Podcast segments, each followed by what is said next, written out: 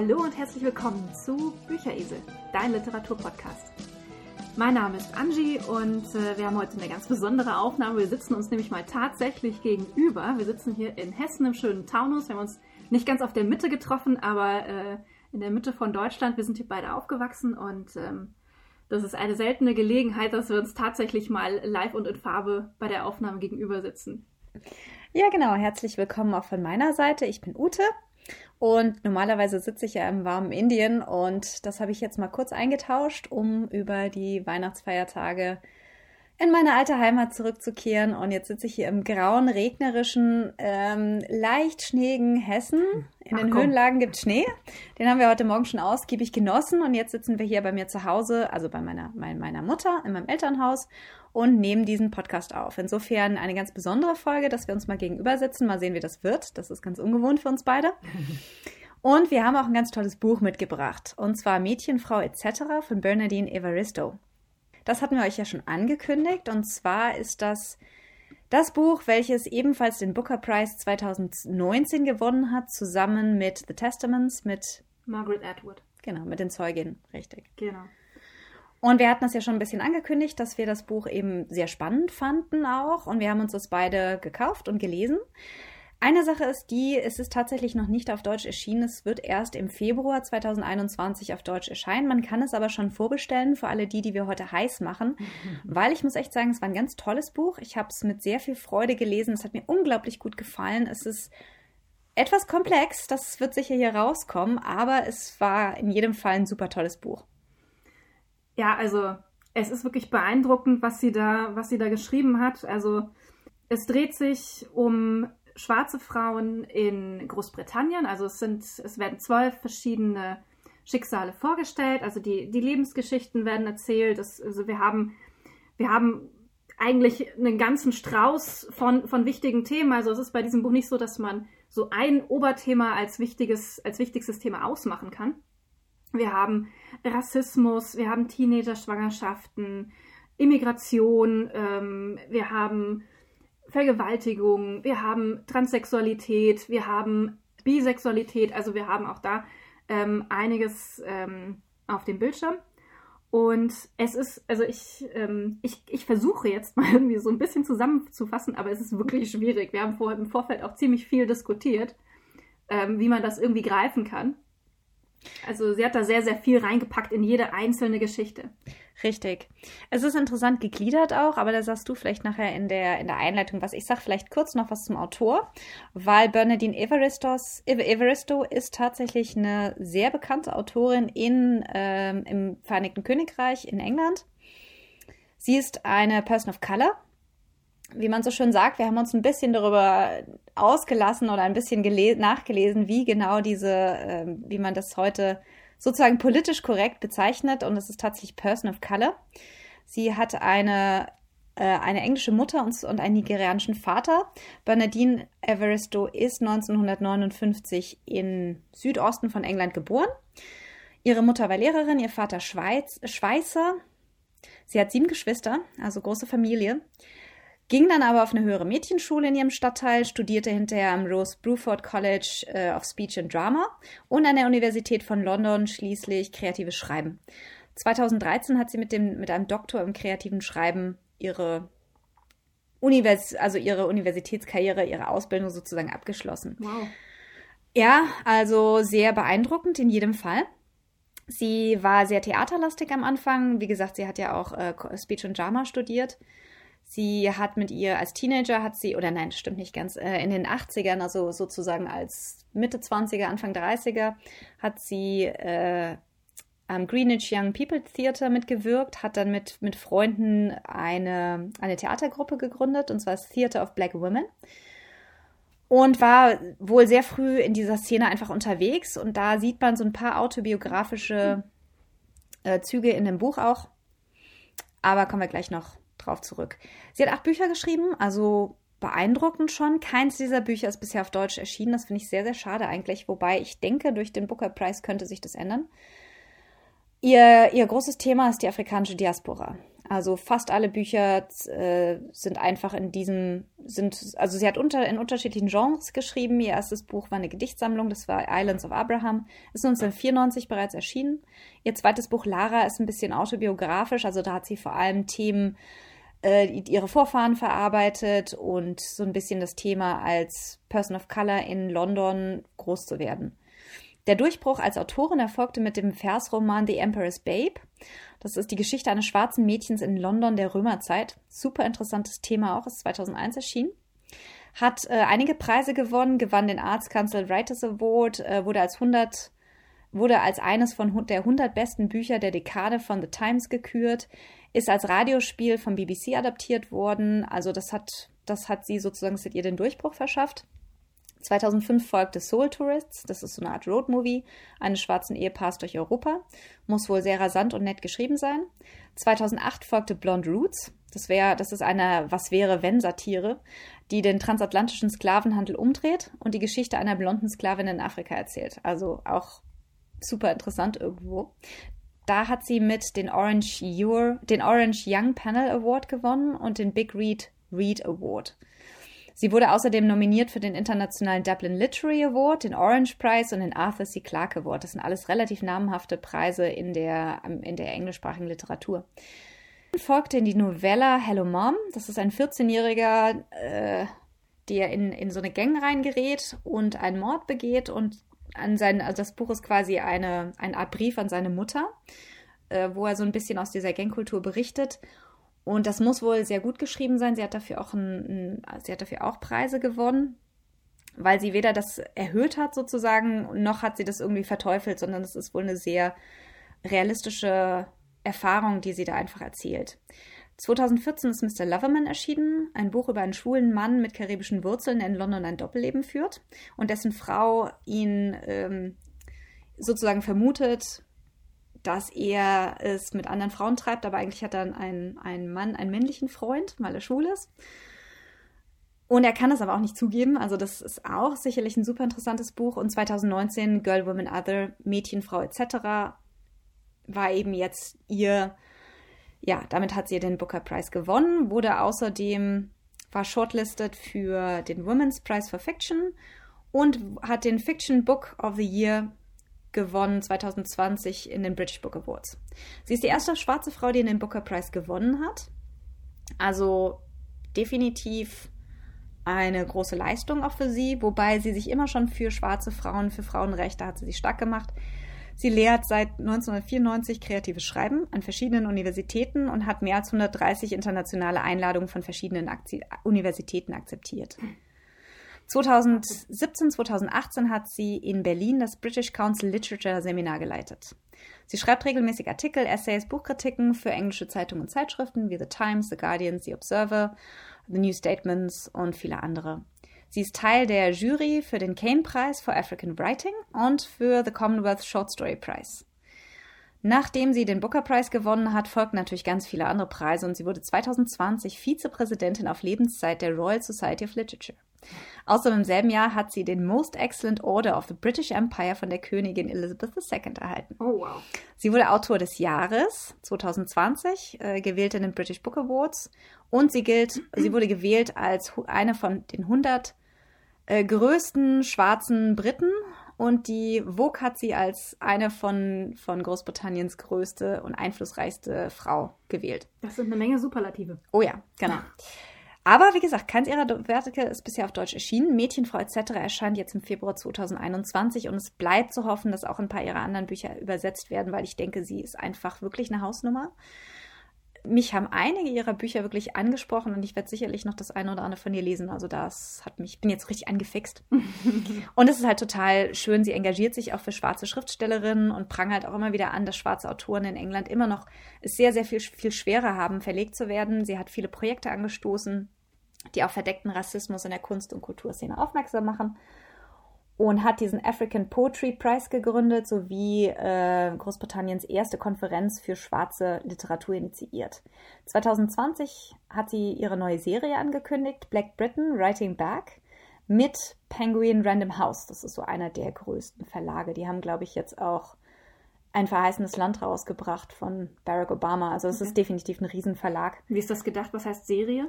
Es sollen wohl, also sechs Bücher kommen jetzt im Februar raus. Die schreibt sie mit verschiedenen Autoren, schwarzen Autoren. Also okay. sie schreibt die wohl nicht selber, sondern sie ist quasi dabei, dass sie ist quasi das Bindeglied, dass diese hm. Bücher verlegt werden. Okay. Und es soll wohl eine längere Serie werden. Wie gesagt, erstmal sechs Stück. Die werden jetzt im Februar rauskommen. Und so richtig in Romanstärke oder? Ich denke schon. Also so wie ich das gesehen habe, ja. Interessant.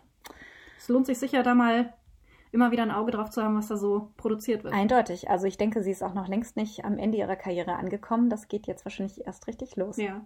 Also man muss ja eins sagen, ich habe sie, ich habe ja die, äh, ich habe sie ja jetzt ein paar Mal schon auf, in Videos gesehen. Diese Frau ist 60, das siehst du denn nicht an. Ich finde das echt fasziniert. Die schaut aus, ich hätte die jetzt auf 40 geschätzt. Faszinierend. Also manche Leute, die bleiben echt ewig jung und sowas von äh, dynamisch und voll mit Energie. Also ich hoffe, sie, sie bleibt noch lange als Autorin erhalten, auf jeden Fall.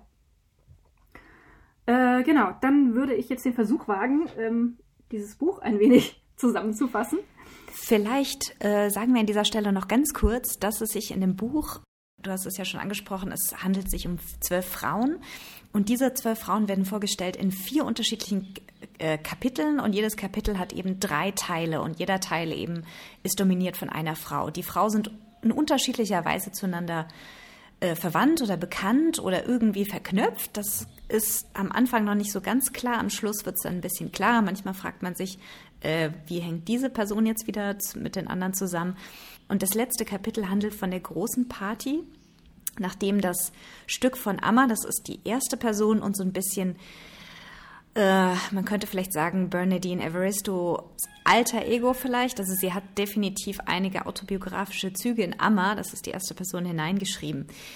Und äh, diese bringt eben ein Stück ans Theater, ein Theaterstück und äh, nach der Premiere gibt es eben eine große äh, Party und auf dieser Party treffen sich wieder einige der Personen in den letzten Kapiteln. Nicht alle, aber einige. Und so kommen am Schluss ein paar Fäden und ein paar lose Enden nochmal zusammen. Nur damit man das im Hinterkopf behält, zwölf Frauen, die in vier Kapiteln je drei Teilen vorgestellt werden. Gut, dann fang mal an mit der fast unmöglichen Aufgabe, das, den Inhalt zusammenzufassen. Wir steigen ein mit einer Frau, die heißt Emma. Ähm, sie ist eine Theaterregisseurin, hat, also ist also in den 50ern, middle-aged, wie man so schön sagt. Ihr Vater ist Immigrant aus Ghana gewesen. Ihre Mutter war Halbnigerianerin. Und äh, Emma ist also im Prinzip schon seit der Schule voll, ähm, voll in, der, in der künstlerischen Schiene gewesen, also sehr früh in der Theatergruppe, war wohl vorher so ein bisschen schüchtern und so weiter, ist aber sehr absolut aufgeblüht, als sie dann in die, in die Theatergruppe in der Schule eingestiegen ist, hat sich dann auch ähm, beruflich absolut in diese Richtung orientiert, hat mit einer mit ihrer mit einer Freundin ähm, eine Theatercompany, ähm, eine Theatergruppe gegründet. Die haben also Stücke produziert, ähm, in einer Zeit in Großbritannien, wo es die Schwarzen noch sehr, sehr, sehr, sehr schwer hatten. Also 60er, 70er. Und äh, hat also, sage ich mal, Stücke produziert, wo es um Frauenrechte ging, wo es um die Rechte von Schwarzen ging, die also, ich sag mal, nicht so Mainstream-tauglich waren und immer gegen den Strom geschwommen und bei Theaterstücken, die so voll in diese weißen Schiene gehauen haben, demonstriert und solche Sachen. Und ähm, Emma ist also der Startpunkt für, für diese Geschichte. Und sie hat, ähm, sie, sie ähm, führt Regie bei ihrem ersten Stück in der National, was ist das im National? Ja, im National Theater, also im Nationaltheater sozusagen, genau, das Theater in, in, London. Das Theater in London. Und äh, fiebert also diese, dieser Premiere entgegen ähm, und hofft, dass es also der ultimative Durchbruch wird. Und ähm, dieses Stück heißt The Last Amazon of Dahomey, also die letzte Amazone von Dahomey. Ähm, da geht es um äh, Amazonenkriegerinnen in einem kleinen westafrikanischen Königreich. Die hat es tatsächlich gegeben und ähm, auch die Figur, die da im Zentrum steht, äh, Navi, die gab es tatsächlich. Die ist 1979 mit 100 Jahren gestorben, war tatsächlich die letzte dieser Amazonen, also Dahomey. Äh, dieses Königreich hatte eine bis zu 6000, äh, man kann es nicht sagen, mannstarke, Frau starke, Frau, Frau starke ähm, Armee. Und äh, also diese, diese Frauenarmee war absolut gefürchtet. Also sie, Dahomey hatte auch eine Männerarmee, aber die, diese Frauenarmee war wohl denen deutlich überlegen und auch haben die auch an Grausamkeit um ein Vielfaches wohl überboten. Ähm, genau, also es, wir setzen im Prinzip damit ein, dass diese Premier, dieser Premierenabend bevorsteht und Emma zurückblickt ähm, auf ihr Leben, wie sie, wie sie an diesen Punkt gekommen ist, was sie alles durchgemacht hat und ähm, wir leiten, dann wird also übergeleitet zu ihrer Tochter, äh, ihre Tochter heißt Jess. Man muss dazu wissen, dass Amma ähm, lesbisch ist und also zu dem Zeitpunkt der Erzählung also zwei Geliebte hat parallel. Also wie war die Vokabel po Polyamo? Poly, eher polyamorös. Polyamorös, genau. Und äh, Jess ist also die Tochter, die sie mit einem äh, schwulen Freund hat, der ebenfalls einen Kinderwunsch hat, also in der Beziehung ist und einen Kinderwunsch hatte. Und die beiden haben also, ähm, haben also Jess ähm, als Tochter. Jess ist auf der Uni und hat also ihre, ihre Squad, ihre, ihre Gang, wenn man so will, ja. Also ihre Freundinnen, das sind äh, Waris, eine, eine Muslima aus Somalia, äh, Courtney. Hier fällt gerade das, das, das, Schema, das Schema runter. Okay, alles klar. Ich glaube, das fällt gleich wieder. Ja, das brauchen wir heute, weil es ist so komplett mit den ganzen Personen. Da haben wir uns die, die Personen so ein bisschen aufgemalt, sozusagen, dass ja. wir den Überblick behalten, wenn wir das nachher diskutieren. Ja, genau. Und es kommt, es kommt jetzt, glaube ich, immer wieder mal runter.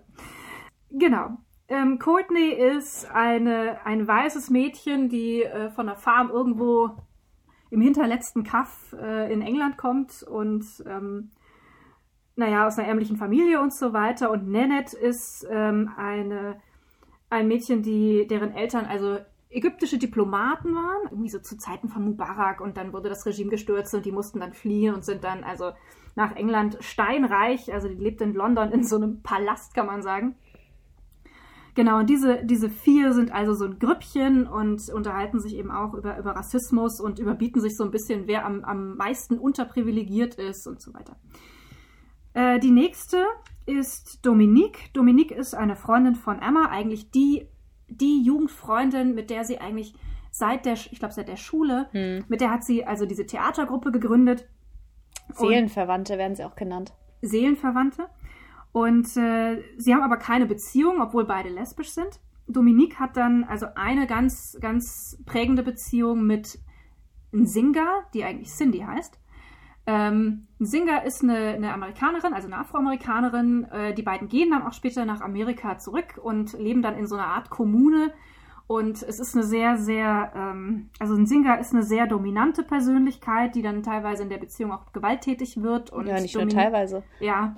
Also das ist dann schon eine sehr stark gewalttätige ähm, Beziehung Ende, zum, zum Ende. Ende ja. ja, genau. Es schaukelt sich dann irgendwann auf und also Dominique kann quasi so, kann sich quasi nicht mal mehr ihre Klamotten alleine aussuchen. Also Singer bestimmt jede, jeden Aspekt ihres Lebens, jeden einzelnen, was sie isst, was sie trägt, mit wem sie redet. Und ähm, sie schafft es dann erst nach drei Jahren tatsächlich, sich mit Hilfe äh, von ihr zu lösen und äh, flieht also im Prinzip an einen Ort, von dem sie hofft, dass, dass ein Singer sie dort nicht finden kann und hat also dann auch Albträume, und, ja. und, und, meint, die, die, die bricht in ihre Wohnung ein und sticht sie ab und solche Sachen. Aber sie schafft letztlich den Absprung, schafft auch den Sprung in die Künstlerszene in Amerika und ähm, findet also eine Frau, mit der sie dann äh, tatsächlich eine feste Beziehung hat. Richtig. Und eine Familie gründet. Genau, genau. Die, die adoptieren noch zwei, mm, zwei Mädchen zwei oder, mm. ja, oder ein Mädchen und ein Jungen. Dann äh, es weiter mit Carol. Ähm, Carol ist eine junge Frau, die äh, nigerianische Eltern hat. Da wird es jetzt ein bisschen komplizierter mit den Beziehungen, weil die ähm, jetzt nicht alle direkt mit Amma zusammenhängen. Also Carol hat äh, nigerianische Eltern, die sind ähm, aus Nigeria eingewandert und ähm, studiert in Oxford Mathematik. Also ihre Mutter war, hat, glaube ich, schon Mathematik studiert in mhm. Nigeria und ähm, sie hat das natürlich davon, also von ihr geerbt und hat schon also als Kind schon einen absoluten Überflieger und ähm, hat aber dann in der Schule starke Probleme gekriegt, nachdem sie mit 13 Opfer einer Gruppenvergewaltigung wurde. Die sie verheimlicht hat, wohlgemerkt. Die sie verheimlicht hat. Sie hat sich also quasi über ein Jahr lang nur in ihrem Zimmer eingesperrt und äh, hat sich komplett zurückgezogen, bis dann ihre Lehrerin, nee, bis, bis, bis sie dann an dem Punkt war, wo sie gesagt hat, sie sucht sich Hilfe und ist dann an ihre gefürchtete Lehrerin gegangen, ähm, an Shirley. Zu der kommen wir später noch. die ihr dann da rausgeholfen hat und also nicht aus dieser, aus diesem Vergewaltigungstrauma, sondern einfach aus diesem Leistungstief, was sie in der Schule hatte, weil ähm, Carol einfach reingesehen hat, sie muss sich jetzt richtig anstrengen, damit sie aus diesem Loch rauskommt und sie, damit sie Karriere machen kann und, und so weiter. Ja, sie hat einfach festgestellt, sie möchte so nicht leben. Das ist nicht das Leben, was sie haben möchte. Sie möchte erfolgreich ja. sein und aus diesem ganzen Milieu hinauskommen, richtig. Genau, genau. Weiter geht's dann mit ihrer Mutter Bumi, die genauso wie ihr Mann als Akademikerin nach England gekommen ist, weil sie sich bessere Chancen auf dem Arbeitsmarkt erhofft hat. Also die haben äh, in Nigeria was was schwierig, trotz ihrer, ihrer guten Ausbildung, da wirklich, wirklich so richtig Fuß zu fassen. Also sind sie nach England gegangen, weil es dort halt hieß, da sind die Bedingungen für Akademiker viel besser. Und sie sind dort angekommen, haben festgestellt, ihre, ihre Abschlüsse werden nicht anerkannt. Ja. Und nun waren die aber schon in England und, und konnten oder wollten auch nicht zurück, um sich, die, um sich diese, diese Blöße nicht zu geben. Sie hat dann als Putzfrau gearbeitet und er als Taxifahrer. Ne? Richtig. Genau, er als Taxifahrer.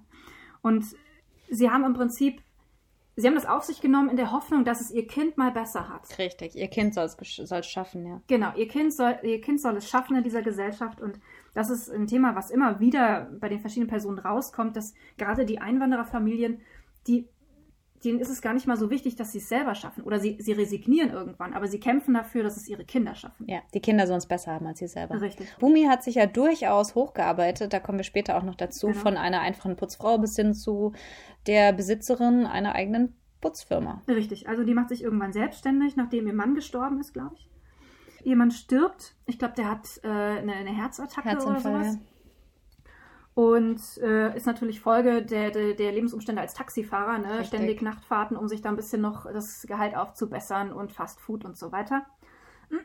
Und sie ähm, schmeißt sich also in, dieses, in diese Existenzgründung und ist damit auch äh, ziemlich erfolgreich. Sie hat dann Angestellte und so weiter, verliebt sich dann in äh, eine ihrer Angestellten, Omofe, und ähm, hat also eine, eine lesbische Beziehung mit ihr und sagt auch, das ist mit einem Mann könnte sie das nicht. Sie würde, sie würde sich fühlen, als würde sie Augustin, ihren, ihren verstorbenen Mann, betrügen. Hm. Aber sie ist, Omofe ist eine Frau und da ist es anders. Das ist okay. Richtig, wobei sie diese Beziehung ja hinterher aufgibt, weil sie letzten Endes nicht möchte, dass ihre Tochter das mitbekommt.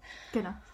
Äh, weil sie sich doch irgendwo schämt, weil sie doch irgendwo der Meinung ist, das ist immer noch, das ist, glaube ich, diese Generation, das kommt doch immer wieder raus. Also gerade die erste Generation der Einwanderer, die sind noch sehr auf den Schein bedacht. Das ist wahrscheinlich mhm. auch so ein bisschen das, ähm, die Zeit ganz einfach. Also das wird immer wieder, kommt immer wieder raus, dass die erste Generation auch mhm. bei Amas Eltern und hinterher bei Vincent, kommen wir später auch gleich noch dazu, äh, dass die doch sehr konservativ ist. Ja, ja, ja, ja. Also sie, sie ähm, Bummi beendet dann die Beziehung mit Emofe und lernt dann einen älteren Mann kennen, mit dem sie dann eine Beziehung eingeht, mit Kofi. Und sie sagt irgendwann, ähm, dass sie am liebsten beide hätte. Hm. Sie hätte am liebsten Omofe und Kofi. Und sie sagt dann, das ist natürlich ein absolut utopischer Traum, denn nur Männern ist es erlaubt, polygam zu leben. Richtig. Und allein dass diese, diese Aussage zeigt schon, wie, wie, wie, also wie fest diese, diese, diese Konventionen in den Köpfen sitzen. Hm. Wir kommen, gehen dann weiter zu Latisha. Latisha ist eine Schulfreundin von Carol. Und Latisha ist so eine war in der Schule so einer von den ganz Wilden. Hm. Immer hinten in den letzten Reihen geschwätzt und äh, nie gelernt. Genau, nie gelernt. Die immer Lehrer so immer geärgert. Halt, genau, aufmüpfig gegenüber ja, den ja, Lehrern. Absolut. Und die äh, wird also mit, mit 18 schwanger. Äh, ich glaube mit 17 schon, das erste Kind. Das, das Kind kriegt sie mit 18, genau. Also mit 17 wird sie schwanger. Genau. Bekommt das erste Kind. Ähm, das Kind ist noch kein Jahr alt, da bekommt sie, da bekommt sie das nächste von einem anderen Mann. Also es sind alles so One-Night-Stands. One also nein, das naja, stimmt. Mit dem ersten nicht. hat sie eine siebenmonatige ähm, Beziehung. Und mit dem zweiten hat sie auch gehofft, dass sie eine Beziehung anfangen kann. Nur wollen die alle eigentlich. Genau. Die Männer wollen halt keine Beziehung. Sie denkt schon, dass die eine Beziehung ja, wollen genau. und sie hofft ja schon, dass das auch funktioniert. Aber die Männer sie kommt halt immer an die Falschen, sagen wir es mal so. Und sie, sie ist dann halt auch immer so, dass mhm. sie, dass die Männer wollen ja kein Kondom benutzen und sagen halt, mhm. ach nee, komm. Und naja, wie das so ist. Ja, ja, ja, genau. Also im Prinzip der erste, mit dem hatte sie noch sieben Monate eine Beziehung, der zweite war ein One-Night-Stand und der dritte hat sie ja de facto eigentlich vergewaltigt. Richtig, das war der gleiche, der übrigens auch Carol vergewaltigt Richtig. hat. Genau, ja, ja, ja, genau. Der gleiche Schulkollege. Latisha sitzt dann also mit nicht mal 20, mit drei Kindern da. Ihre Mutter ist begeistert. Ihre Mutter ist, ist höchst begeistert, genau. Ähm, ihre Mutter ist ähm, Pauline aus St. Lucia, die als Zweijährige nach, nach England gekommen ist. Und ihr Vater ist. Jetzt kann ich meine eigene Schrift nicht mehr lesen. Ich habe es nicht aufgeschrieben, ich weiß es nicht, wie er heißt, aber der Vater kommt auch der aus Vater kommt Karibik, aus Montserrat. Aus Montserrat. Genau. Und das Problem ist ja, ihr Vater verlässt die Familie, als Latisha 13 ist. 13 ist, genau. Und das ist ja im Grunde genommen der Punkt, wo Latisha anfängt abzugleiten, so ein bisschen. Vorher hat sie sich wohl ein bisschen angestrengt in der Schule und war ein ganz normales Mädchen und das hat sie, das schmeißt sie halt komplett emotional aus der Bahn. Das überwindet sie auch nie, es ist ein Trauma. Und da kommt sie auch immer wieder hin und letzten Endes kommt so ein bisschen raus, dass das halt wirklich so das Trauma ist, was sie halt dazu bringt, in der Schule komplett abzurutschen und halt auch so komplett so, so eine No-Care-Attitude Mhm. an den Tag zu legen. Also ihr ist es ja total egal, ob sie in der Schule abrutscht. Sie findet es sogar cool. Also sie macht sich lustig über die Lehrer und äh, streckt ihnen den Zeigefinger hin, sozusagen, also den Mittelfinger hin und sagt sozusagen, ihr könnt mich alle Mhm. mal. Ja. Na, also sie ist ja da wirklich. Ich weiß nicht, bricht sie, die, bricht sie die Schule ab? Ich glaube, sie bricht Ich die glaube Schule nicht. Ich glaube, sie macht sie tatsächlich fertig, aber ihr ist es total egal. Also ich glaube, Carol, die letzte Erinnerung, die Carol an, an die Carol an Latisha hat, ist, dass sie sozusagen ähm, nachdem sie fertig sind mit der Schule, den, den, den Mittelfinger ausstreckt und sagt, ja, ihr könnt mich alle mal kreuzweise, so Mhm. ungefähr. Okay. Also sie macht wohl fertig, sie muss wohl, ihre, ihre Mutter ist ja auch sehr bildungsbeflissen eigentlich. Aber ich meine, man will natürlich nicht wissen, wie. Ja, ja. Also sie fängt dann, äh, nachdem sie natürlich auch schon zwei, eins bis zwei und am Ende drei Kinder innerhalb von, von gut zwei Jahren hat, fängt sie an, in einem Supermarkt zu arbeiten. Also ihre Mutter, sie lebt mit ihrer Mutter und ihrer Schwester in der, in der Wohnung und die ähm, hüten dann die Kinder und sie arbeitet im Supermarkt und sie ähm, kommt dann tatsächlich wohl irgendwann an den Punkt, wo sie sagt, also sie will da, sie will da raus und sie arbeitet, sie fängt dann an, sich anzustrengen und arbeitet sich rauf bis zu so einem äh, Ja, Supervisor, also quasi, Supervisor. Können wir das jetzt übersetzen? Vorarbeiter, würde man sagen. Ja, aber halt im Supermarkt so ein bisschen der, der Aufseher vielleicht. Also sie ist quasi verantwortlich. Mhm. Sie ist die Verantwortliche. Sie sagt zwar, sie kriegt nicht mehr. Geld. Schichtleiter. Schichtleiter. Ja, genau, Schichtleiter. Sie Genau. kriegt zwar nicht mehr Geld, aber sie hat die Verantwortung. Genau. Und sie hat die Möglichkeit, noch ein bisschen noch weiter Richtig. aufzusteigen. Und sie hofft natürlich, dass sie, also sie kriegt auch letzten Endes die Kurve, obwohl sie drei Kinder hat und schafft es halt auf dem harten Weg. Mhm. Während, Ka während Carol halt den etwas leichteren Weg wählt, die halt schon sieht, oh Gott, ich will nicht so enden und sie macht quasi das Ganze auf dem ersten Bildungsweg, wie man sagen Mhm. würde bei uns und Latisha macht es dann hinterher halt auf dem harten Mhm. zweiten. sie kämpft sich definitiv, also mit drei, mit drei kleinen Kindern, sie kämpft sich definitiv durch. Richtig. Zumal, wobei sie hat den, den Vorteil, ihre Schwester und ihre Mutter unterstützen sie. Sie kann, sie wohnt ähm, als es als in dem Kapitel noch zu Hause mit Schwester und Mutter zusammen und die kümmern sich, also gerade ihre Schwester macht wohl viel Babysitting Mhm. für die Kinder. Ja. Ja, dann kommen wir zu Shirley. Shirley ist ähm, eine der besten Freundinnen von Emma, Mhm. der ersten Person. Richtig, da ist die, da ist die Klammer sozusagen. Genau, da, da ist dann so der, die, genau. Da ist die, die Querverbindung. Äh, Shirley ist eine Lehrerin und sie wird eigentlich immer so als absolute Spießerin dargestellt. Ja, der Drache. Der, genau, für die, für die Schülerin ist sie der Drache, ja, also Mhm. The School Dragon und Fuckface. Ja, Genau, das war der absolut böse gehasst. Ausdruck. Er ja. gehasst. ja. Aber ähm, Shirley hat, erkennt irgendwann, dass sie, dass sie die Kinder, und das ist, sage ich mal, mit den, mit den Jahren wird das eine sehr, eine absolute Multikulti-Schule, Mhm. ähm, dass sie nicht alle retten kann. Und sie ähm, geht dazu über, sich in jedem Jahrgang ein Mädchen, ich glaube, es sind Mädchen, ne? Fast. Fast, fast immer nur Mädchen, Immer, ja. ähm, rauszupicken, wo sie Potenzial sieht und die sie gezielt fördert, gezielt ermutigt und wo sie dann auch Empfehlungsschreiben äh, für die Universität schreibt und so weiter. Wobei man sagen muss, dass sie als sehr idealistische Lehrerin angefangen Ja, hat und äh, total viel gemacht hat und die Welt, sie war eine Weltverbesserin. Mhm. Ne? Also sie ist an die Schule gekommen als einzige schwarze Lehrerin und sie hat halt gesagt, so sie muss super toll sein. Mhm. Und sie war am Anfang ja super idealistisch, sie hat mit den Kindern ganz viel extra gemacht, sie war total beliebt. Aber dieser Enthusiasmus ist dann verflogen, auch durch die ganzen Schulreformen, von Mhm. denen das Buch ja auch spricht, wo einfach immer mehr Ja, Arbeit, Bürokratie. Bürokratie, Mhm. genau. Und irgendwann geriet sie halt so, da ist sie da zermahlen worden. So einmal zwischen den Schülern und Mhm. zwischen den, zwischen der Bürokratie. Ja, ja, ja, ja. Und das ist wirklich, also ist wirklich, wirklich traurig anzusehen, wie jemand, der so idealistisch an seinen Lehrerberuf rangeht, dann so desillusioniert ist. Aber sie, sie, sie bewahrt sich so diese kleine Insel, ja, und, und versucht so punktuell äh, einzelne Schüler wirklich gezielt zu fördern. Carol ist ihre erste. Und es ist auch die, die am stärksten im, im Gedächtnis bleibt. Und ähm, Shirley ist, äh, lass mich kurz gucken, ihre Eltern sind ähm, Einwanderer aus Barbados. Äh, sie hat zwei ältere Brüder und sie heiratet dann also einen, einen gut aussehenden Mann und äh, sollte, eig sollte eigentlich. Anwalt. Ein Anwalt sollte Mhm. eigentlich also wirklich gut betucht, ne? Die sind also solider Mittelstand Zwei Kinder, super netten Mann, sehr erfolgreich, ja. und sie ist immer unzufrieden. Ja. Shirley ist eine, die grundsätzlich und immer mit ihrem Leben unzufrieden ist. Sie ist also bei ihrer Mutter oder bei ihren Eltern dann auf Barbados, die sich also auf Barbados dann zur Ruhe gesetzt haben und von ihrer Rente leben, die sie sich in England hart erarbeitet haben. Und ähm, sie, ist, sie, ist, sie braucht diese, diesen Urlaub auf Barbados, um wieder so ein bisschen in den Zen zu kommen, wieder Mhm. runterzukommen. Und sie ist sonst, also sie, sie erzählt ihrem Mann immer, wie schrecklich das in der Schule ist und sie hasst ihren Job inzwischen total. Richtig.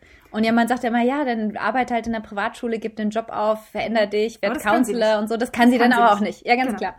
Genau, das kann sie nicht. Naja, und ihre Eltern, also es geht dann weiter mit Winsome, das ist ihre Mutter.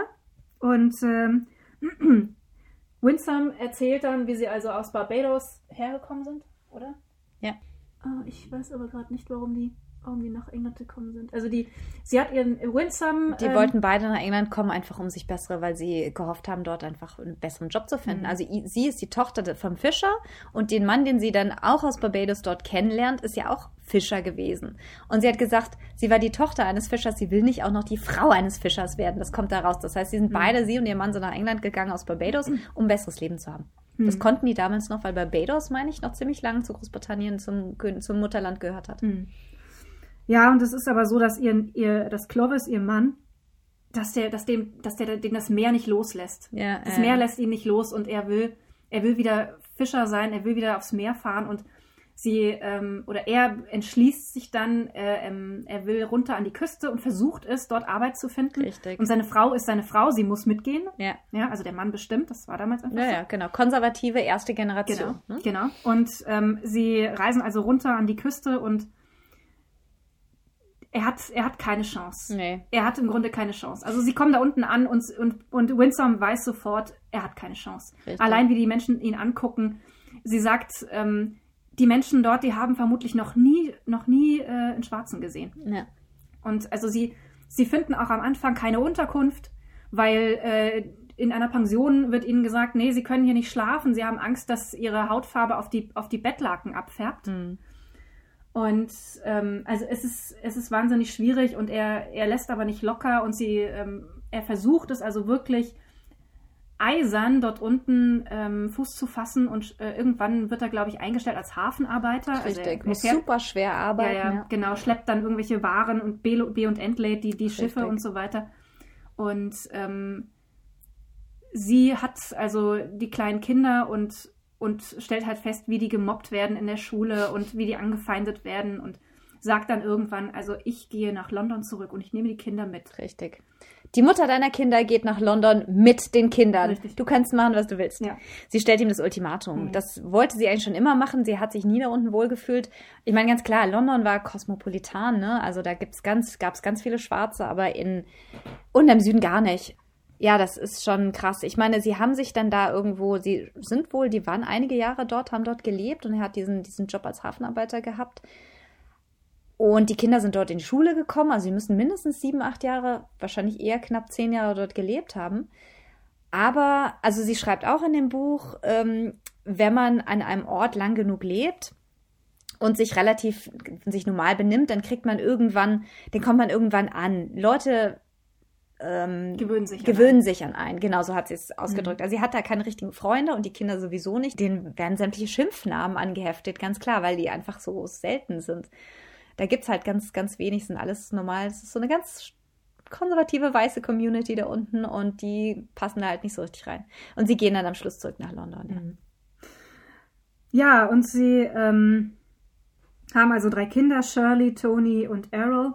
Und ähm, die alle, sag ich mal, in gewissem Sinne Karriere machen. Also Shirley ist eine Lehrerin, Tony ist, äh, arbeitet bei der Polizei, ähm, Errol ist äh, Support Manager, was heißt das? Also der, der arbeitet in äh, Keine Support Ahnung. Manager for Children's Services. Ja, halt, ach, keine Ahnung. Ich, Also da geht es um, um, Ja, ja. um, um, äh, um Jugendamt im Prinzip. vermutlich. Irgendwie Ja, sowas. in irgendwie sowas. Also beide, alle drei machen halbwegs Karriere. Genau, genau. Und äh, Winsome und Clovis gehen dann irgendwann zurück nach Barbados und da haben sie also, die Familie hat dort Land und sie haben da ein kleines, ein kleines Haus am, am Meer und ähm, sie leben dann von ihrer, von ihrer Rente, von ihrer englischen Rente und die Kinder kommen dann halt im Sommer immer für vier oder sechs Wochen über Richtig. die Ferien. Mhm. Und dann ist das Haus voll. Genau, Kinder und, Und- Enkelkinder. Genau, genau. Und sie sagt also, sie sieht immer, wie, wie gebeugt äh, und schlecht gelaunt Shirley ankommt und nach vier Wochen hier blüht sie auf und sie, sie richtet sich auf, sie geht freier und äh, ne, so- dann ist sie wieder, ist sie wieder Shirley. Richtig, wo wir wieder, wo wir zu dem großen Thema kommen in dem Kapitel, äh, Shirleys, Shirleys Ehemann. Shirleys Ehemann. Genau. Also ähm, Winsome, ihre Mutter und ihr Ehemann, die haben eine Affäre. Das ist also ganz schräg.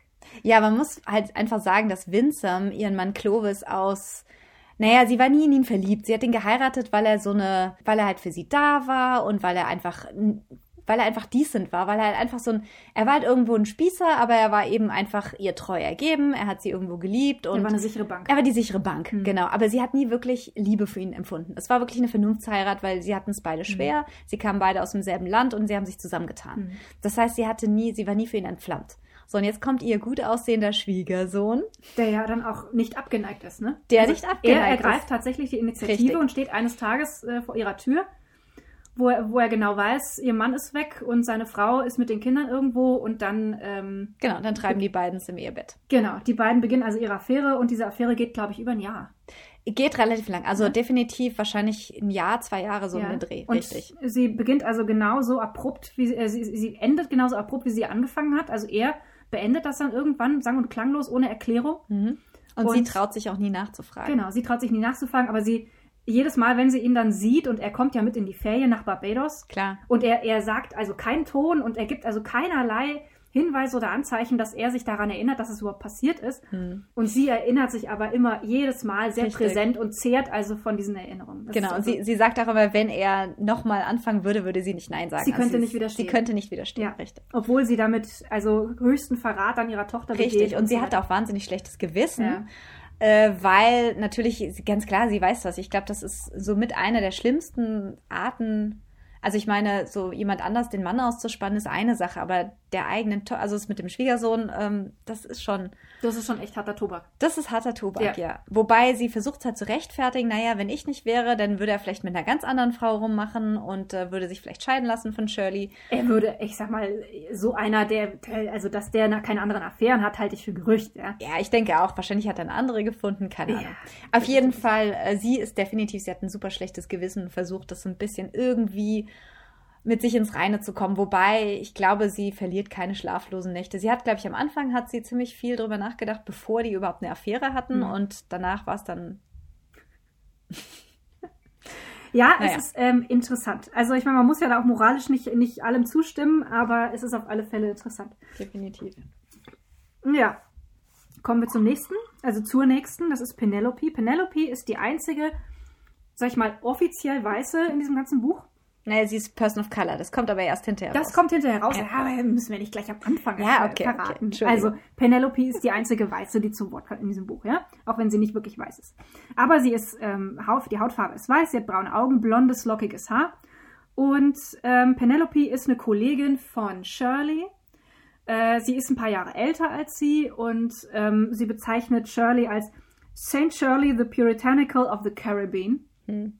Also sie, die kann sie so richtig so gar nicht leiden. Ja, ja. Weil natürlich Shirley als junge Lehrerin ne, völlig enthusiastisch in diese Schule kommt Richtig. und ähm, der erfahrenen Penelope erzählen will, wie sie ihren Job zu machen hat. Ja, also, ja, klar. So ich meine, das ist natürlich ein bisschen Missverständnis, weil Penelope ist ja im Grunde wie Shirley gewesen, ne? Super enthusiastisch am Anfang. Sie wollte ja unbedingt arbeiten und äh, hat sich dann immer mit den Männern angelegt, die ja sozusagen da immer alles bestimmen wollten in der Schule, ne? Und sie war die Einzige, die den Männern Paroli ge gegeben hat. Und als Shirley dann kam, waren es immer die Männer und, Penel Pen ähm, und Penelope, die quasi äh, zusammen entschieden haben, was gemacht werden soll. Und da hat sich einfach Shirley mal eingemischt. genau. Und äh, das hat natürlich Penelope nicht so als, das hat sie halt als Angriff auf sie selber, auf ihre Person gesehen. Ja, genau. Und sie meint dann, äh, eigentlich müsste doch Shirley gegen die anderen Männer Richtig. feuern, ne? Und nicht gegen sie. gegen die einzige Frau, die sich traut, da Richtig. irgendwas zu sagen. Wobei die zwei werden ja dann tatsächlich beste Freundin und Kollegin und da ist halt natürlich die Querverbindung wieder Shirley Penelope. Genau, genau. Also Penelope hat es äh, im Prinzip auch nicht leicht. Die hat, ähm, sie erfährt mit, ich weiß nicht, 16, 17 oder so relativ spät, dass ihre Eltern, also nicht ihre Eltern sind, also sie ist adoptiert worden. Sie war ein Findelkind, als Säugling ausgesetzt von der Kirche und ihre Adoptiveltern sind also beides Weiße. Äh, aber trotzdem ganz interessant, denn ihre Mutter Margaret wurde in Südafrika geboren und das war wirklich also eine ganz schräge Nummer. Ihre Eltern hatten dort eine Farm und dann, äh, und zwar deshalb, weil durch den Natives Land Act von 1913 ähm, über 80 Prozent des Landbesitzes den Weißen zugeteilt wurde. Also die äh, schwarze Bevölkerung, die, die, die indigene Bevölkerung, wenn du so willst, ja, mhm. denen wurden nur noch 7 Prozent der gesamten Landmasse als, also zum Wohnen und Bearbeiten zugeteilt. Also mhm. es war tatsächlich so, dass die Weißen hatten das Land, das ihnen zugeteilt war und die Schwarzen ihres und es durfte, also der eine durfte das nicht dem anderen verkaufen. Die durften auch dort nicht pachten gegenseitig. Mhm. Und sie durften nicht heiraten untereinander, sie durften nicht mehr eine Affäre haben untereinander. Ne? Also Apartheid begann ja, ja. durchaus früh. Das wurde zwar erst so 1948 wirklich stark kodifiziert, aber, aber das, war eine der ersten ähm, ja. Gesetze, die das wirklich in Stein gemeißelt hat, diese starke Rassentrennung. Ja. Und ähm, sie, die Mutter von, von Margaret sagt irgendwann, die, ähm, der Landbesitz wurde den einzigen Menschen übergeben, die in der Lage waren, dafür, da, dafür zu sorgen, uns der weißen Rasse. Hm. Ist also ein ganz eindrucksvoller Satz in diesem Buch. Hm. Und ähm, sie ist also, sag ich mal, durchaus so ein bisschen geprägt, würde man sagen, ja. Also ja, sie ist ganz Eltern, klar als Weiße erzogen. Ganz klar. Und ihre Eltern sind auch so diese typischen ähm, ne, konservativen, Margaret Thatcher-hörigen ja. äh, Engländer, so ein bisschen stuck up. Die können auch nicht, die schaffen es auch nicht, sie mal in den Arm zu nehmen, als sie ihr das sagen, dass du adoptiert bist. Mhm. Äh, sondern Ziemlich gefühlskalt. Sehr gefühlskalt. Ja. Und äh, das ist für sie wirklich so ein Schock mhm. und äh, so ein kleines Trauma, könnte man sagen. Und ich glaube auch ich einer sagen, der, ja, einer der Gründe, warum sie auch so eine Person ist wie Shirley, die eigentlich nie wirklich glücklich ist. Noch viel stärker eigentlich, dass sie immer irgendwie auf der Suche nach dem mhm. Glück ist und es irgendwie nie findet. Ja, sie verliert vor allem vollständig ihre Identität. Ja. Also sie weiß, sie weiß nicht, wer sie ist. Als sie also gesagt bekommt, ihre Eltern sind nicht ihre Eltern und sie war ein mhm. Findelkind, ist, da verliert sie absolut den Boden unter den Füßen und ähm, verliert ihre gesamte Identität, weil sie einfach nicht mehr weiß, wer sie ist. Sie weiß noch nicht mal, ob, er, ob ihr Name der ist, der wirklich ihrer ist. Mhm. Und ihr Geburtstag ist nicht ihr Geburtstag und, und so weiter. Ich meine, das hat natürlich dramatische Folgen. Ne? Das erschreckt sich ja dann auf alle Lebensebenen. Und sie stürzt sich dann also in die Hoch also in die Ehe mit, mit Giles, ihrem ersten Ehemann, und hat mit dem zwei Kinder. Und äh, Giles, also sie will eigentlich als Lehrerin arbeiten und Giles äh, besteht aber darauf, dass sie zu Hause bleibt und die Familie versorgt und Haus und Herd und so. Der Klassiker, ne? Ja, ja, der ist ja so der absolute Patriarch. Der ne? absolute, also absolute der ist, Chauvinist. Ja, ja, ja, Chauvinist ohne Ende. Genau, also genau. ich fand das so lustig. Er hat ja auch gesagt, oder da kommt das ja auch hinten so ein bisschen. Me Hunter, you Homemaker. Me Breadwinner, you Breadmaker. Me Childmaker, you Child Raiser. Also wirklich so, ne? Ich ja, ja. bin derjenige, der arbeitet. Und da war ja dieses Zitat, ich weiß nicht, du hast das, glaube ich, ich aufgeschrieben. Das, ja, ja. Ähm, sie, sie sagt ihm also, sie möchte arbeiten gehen und er sagt, äh, es ist im, unpraktisch, zwei Mas Masters, Masters, zu haben. Zu haben. Äh, einen Chef bei der Arbeit und einen Ehemann. Ja, ja, ja, das war Ganz absolut große, große Großes Nummer. Kino, genau. Alter Schwede. Und sie ist dann aber auch diejenige, die dann so ein bisschen nicht nachlässt und sagt, ich will, ich will, ich will. Und ja. sie ist dann ja wirklich, sie will dann und sie dann, bringt ihn zu Weißglut, wenn du so willst. Dann knallt's richtig. Knallt's, genau. Und dann, äh, ich glaube, sie trennt sich dann. Ja, ne? beide. Also ich glaube, ja, ja. das ist dann, er zerschlägt das Glas und sagt sozusagen, sei froh, dass es nicht dein Kopf war. Ja. Und dann trennen die sich. Ja, genau. Also da ist dann Feierabend. Ja. Und äh, sie fängt dann tatsächlich auch in der Schule an zu arbeiten, kommt da relativ schnell rein und trifft dann Philipp, einen Psychologen, äh, wo sie also meint, der ist also ganz anders als Giles und äh, mit dem könnte das funktionieren und ist also auch sexuell deutlich befriedigender mit dem und so. Sie heiratet ihn auch mhm. ziemlich schnell. Ich glaube, ähm, binnen zwei, zwei oder drei, oder binnen sechs Monaten, glaube ich, ist sie wieder verheiratet. Also das ging super schnell. Genau, ziemlich schnell. Und äh, es ist also am Anfang alles ganz, ganz toll und es kommt, wie es kommen muss, ja. Also es, sie kennt ihn nicht wirklich und äh, sie, also mit der Zeit stellt sie also fest, er ist, er versucht dann sie psychisch, sie, sie zu analysieren, ne? Äh, wollen wir uns nicht hinsetzen und herausfinden, woher diese Aggressivität kommt? ja?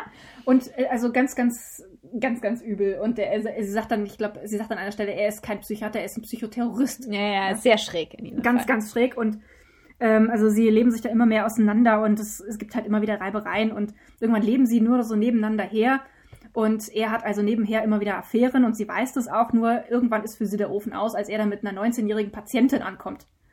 Da, da, zieht sie dann die Reißleine. Und, Richtig, ähm, und schickt ihn zurück. Und die Kinder sind eh aus dem Haus, die sind dann genau. äh, groß und dann sagt sie, okay. Genau, er hatte sich eh seine Wohnung behalten und dann äh, trennen die sich. Richtig. Und dann ist sie also allein und äh, ist damit überhaupt nicht happy, wird dann irgendwann pensioniert und ähm, schafft sich dann übrigens für ihr Riesenhaus eine Putzfrau an. Das ist Bummi, mhm. die wir schon kennengelernt haben. Das also Penelope ist eine ihrer ersten großen Kundinnen, als sie sich selbstständig gemacht hat. Mhm.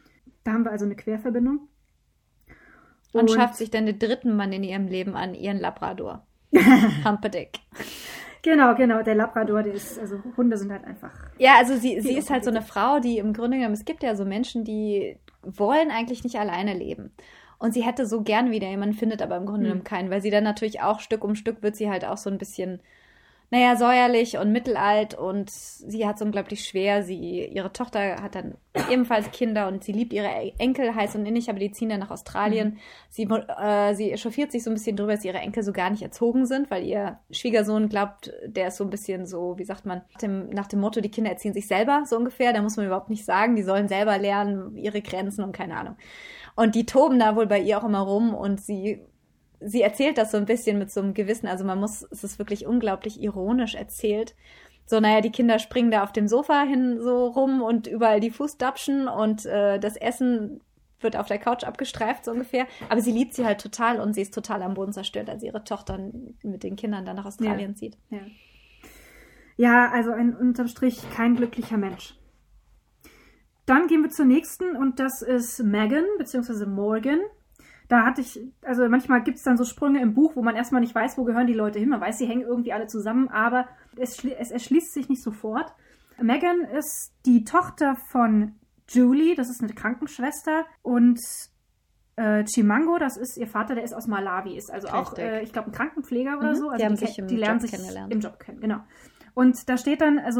Megan ist ähm, zum Teil äthiopisch, Teil Afro afroamerikanisch, zum Teil malawisch und zum Teil englisch. Richtig, weil ihre Urgroßmutter mhm. eben quasi Person of, äh, of Color war und äh, ihr Urgroßvater war schwarz und äh, ja, das, das ist sehr komplex dann. Genau, das ist, das ist wirklich jetzt kompliziert. Deswegen, das hauptsächlich deswegen das Ablaufschema.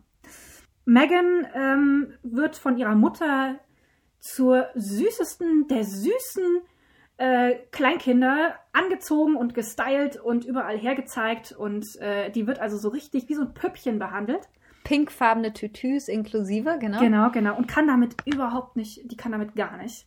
Also die fängt dann irgendwann an, sich zu wehren und ihre Mutter findet das gar nicht witzig. Also sie, sie wird gezwungen, mit Barbie-Puppen zu spielen, die sie voll ätzend findet.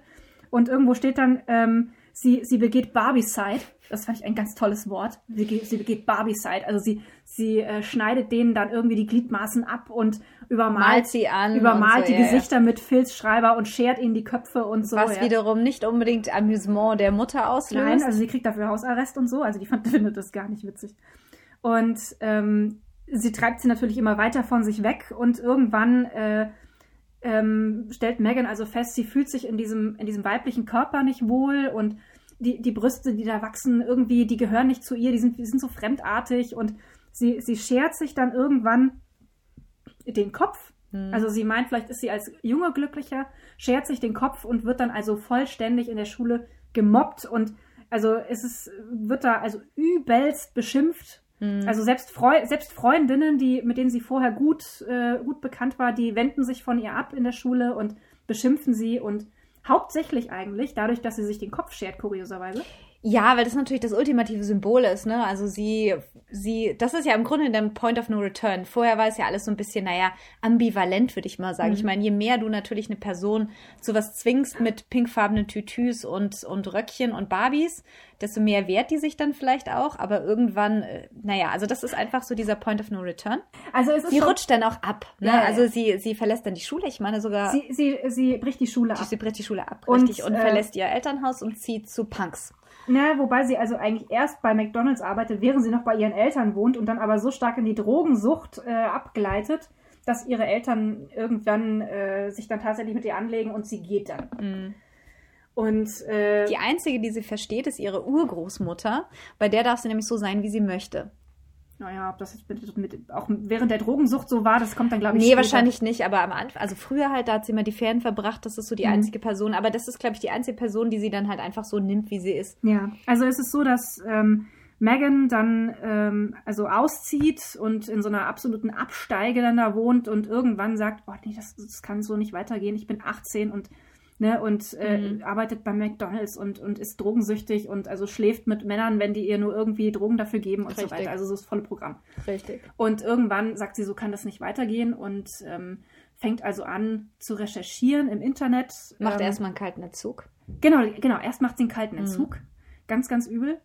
Und ähm, macht sich halt Gedanken darüber, was, wo ist eigentlich, wo ist eigentlich das Problem? Was Mhm. ist das Problem? Und stellt also und sagt also, mein Problem ist, dass ich, ich fühle mich nicht als Frau. Richtig. Irgendwie, irgendwie passt es nicht. Sie fühlt sich nicht wohl irgendwie und es liegt an dieser, und sie, sie also Sie passt nirgendwo rein, Genau, sie sozusagen. passt- Sie fühlt sich weder als Mann noch als Frau, aber als Frau schon gar nicht. als Frau schon gleich zweimalig. Richtig. Hat, sie findet ihr, sie muss einfach ihre Identität finden. Das Ja, ist genau. einfach so dieses, Und dann fängt sie an zu, zu recherchieren im Internet Mhm. und stößt also auf eine ganze Community ähm, die, von Menschen, die denen Ähnliches pass passiert ist oder die, die, sich, die sich ähnlich fühlen und ähm, ist dann auch ziemlich aktiv in, in diversen Chatrooms, lernt dann eine, eine, eine Frau kennen, die früher ein Mann war, Bibi. Das wird dann später ihre, ihre Lebenspartnerin und die sie dann eigentlich erstmal aufklärt, was, was eigentlich, was ist transsexuell, was Mhm. ist äh, Transgender und so weiter und äh, dann teilweise auch ziemlich allergisch darauf reagiert, wenn, wenn Morgan dann sagt, oh nee, also komm, geh mal zum Psychiater. Mhm. Ja? Und äh, sie, sie, sie lernt also wahnsinnig viel und Bibi ist also diejenige, die ihr, die ihr hilft und sie unterstützt, ihre eigene Identität zu finden richtig. und wieder, und sag ich mal, so so in den Gleichgewicht zu kommen. Und sie diskutieren also wahnsinnig viel. Und ähm, Megan sagt irgendwann, ich, ich glaube, ich will weder das eine noch das andere sein. Ich bin geschlechtsneutral. Richtig. Ich würde mich eher wohlfühlen mit der Bezeichnung geschlechtsneutral. Und sie diskutieren dann, welche, welche Pronomen, äh, mit welchen Pronomen würde man sich dann wohlfühlen, weil sie oder er, das passt dann natürlich gar nicht, ja. Mhm. Ähm, es wird vermutlich auch nicht passen. Und äh, sie entscheidet sich dann also für, für die dritte Person Plural, sie oder ihr. Mhm. Und das ist dann Also, ganz- eigentlich für wir, oder? Also Nee, zumindest. they. They and they. Okay. Mhm. Und äh, das ist, also das ist ganz eigenartig dann zu lesen. Der, der Text schwenkt dann ziemlich schnell um in diese anderen, in diese anderen Pronomen. Und da muss man dann erstmal so ein bisschen aufpassen und sich reinfinden, um dann rauszufinden, okay, die redet jetzt von einer einzigen Person. Richtig, von nämlich von ihr selber. Richtig, ganz, ganz kurios. Und dann immer in der dritten Person Plural. Ganz schräg. Richtig. Und das ist total lustig, weil sie zieht dann mit Bibi zusammen. Also Bibi ist eigentlich eine Frau, die aber als Mann geboren ist und die sich umoperieren hat lassen, äh, südasiatischen Ursprungs. Und äh, aber die zwei ziehen quasi zusammen, werden ein Paar. Und das funktioniert eigentlich auch sehr gut. Die ziehen da irgendwo ins Ländliche und haben, glaube ich, einen Hund sogar und äh, sind total happy miteinander. Und äh, sie haben nach wie vor den Kontakt zu ihrer Urgroßmutter. Und ihre Urgroßmutter akzeptiert die zwei, wie sie sind. Aber sie macht den Punkt an dieser, an dieser Plural, an dieser Pluralform. Also da sagt sie, da haut sie mit der Faust auf den Tisch und sagt, du, pass auf, ich bin jetzt äh, paar 90 oder wie? 93. 93, äh, komm mir nicht damit. Ich akzeptiere dich, wie du bist. Ich nenne dich, sie nennt sich auch um, sie nennt sich anstatt Megan dann Morgan. Sie sagt, ich nenne dich gern Morgan, kein Problem, aber ich komme komm ja nicht mit, mit, äh, mit sie und ihr, das geht nicht. Und das wird dann auch, sage ich mal, nach einem kurzen Rückzug, äh, wird das dann auch so im Prinzip akzeptiert. Ne? Also ähm, die Urgroßmutter sagt, du, sei wer du willst, du darfst sein, wer du bist, äh, wer du sein willst. Oh Gott. Also sei wie du sein möchtest, ich akzeptiere dich so wie du bist, aber reden wir einfach nicht drüber. Richtig. Ist ihr zu anstrengend. Kann ich verstehen. Ich Ja, ja, ja. fand das auch extrem anstrengend, das Es- zu lesen. Es war verwirrend, Aber es es, ist war sehr verwirrend. Es war, es war aber auf alle Fälle sehr, sehr interessant, auch so im Prinzip die ganze Entwicklung.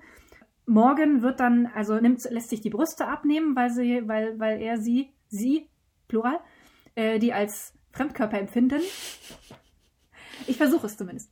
Und ähm, also Morgan wird dann, ähm, also fängt dann an auf, auf Twitter, also in den Social Media, ähm, so ein bisschen aktiv zu werden und hat dann also innerhalb kürzester Zeit so viel Zulauf, also der, also sie, sie treten als Hashtag Trans, Trans Warrior, Warrior auf auf, ja. Und also schlägt voll ein und die werden dann Influencer.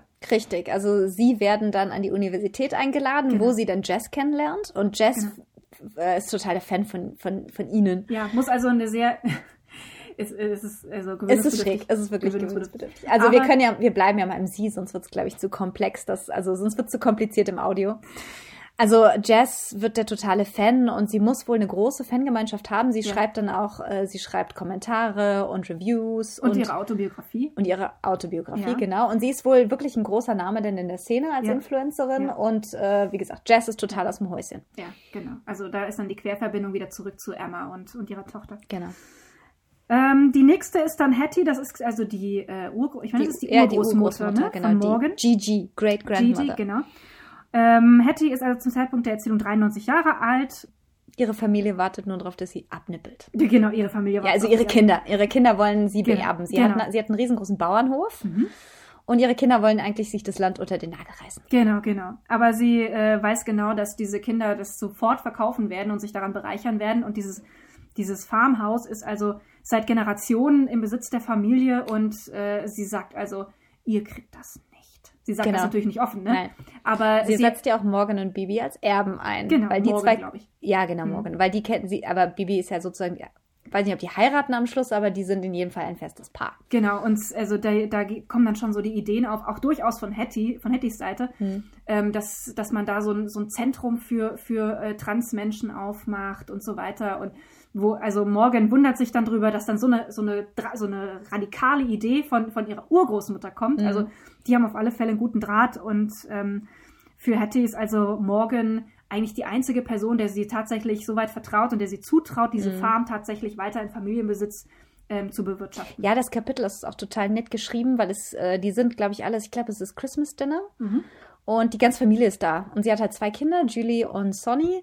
Adam, nee, ähm, Adam May. Adam May und, und Sonny, genau. Julie ist die, die, die Enkelin und es sitzen, ich weiß nicht, zehn Enkel oder so dabei. Oder nicht ganz zehn, aber sieben Enkel, meine ich. Äh, zwei Kinder, sieben Enkel, wenn mich nicht alles täuscht. Sieben Enkel, genau. Und alle natürlich mit ihren Partnern. Und es ist ja so, sie ist, Hattie ist halb Person of Color, halb halb, oder? Also Hattie ist, äh, Moment.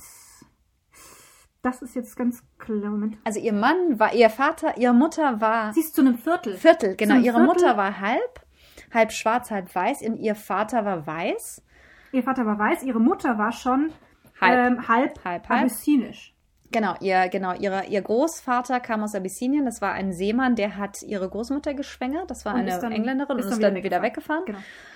Mm, insofern, und ihr Mann, sie hat dann einen Schwarzen geheiratet aus, aus den USA, Slim, mhm. der ist schon tot.